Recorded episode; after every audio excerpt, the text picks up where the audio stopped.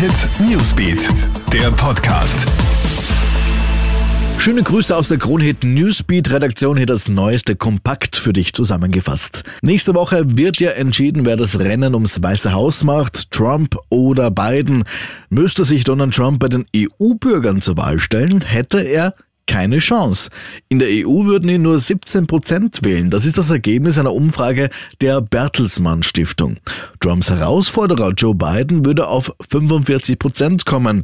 Je nach Land variieren die Ergebnisse. Während Trump in Deutschland zum Beispiel nur auf 10 Prozent der Stimmen käme, Biden 56 Prozent, lege Trump in Polen vorne. Europas Bürger haben laut der Studie zudem kein großes Vertrauen in die amerikanische Demokratie. Zu uns Österreich. Oberösterreich plant neue Corona-Verschärfungen. Gerade im Vorfeld des Halloween-Wochenendes möchte man wegen der stark steigenden Infektionszahlen und den immer voller werdenden Spitälern heute neue Maßnahmen präsentieren. So sollen in erster Linie private Partys in Garagen oder Stadeln unterbunden werden.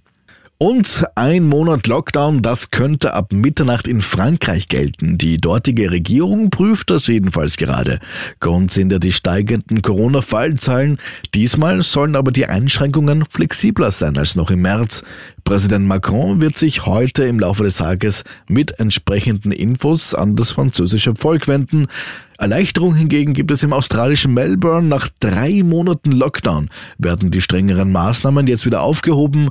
Ab heute können die rund fünf Millionen Einwohner von Australiens zweitgrößter Stadt wieder Restaurants und Cafés besuchen. Soweit das Aktuelle aus der Kronehit Newsbeat Redaktion. Mehr Infos bekommst du laufend auf kronehit.at.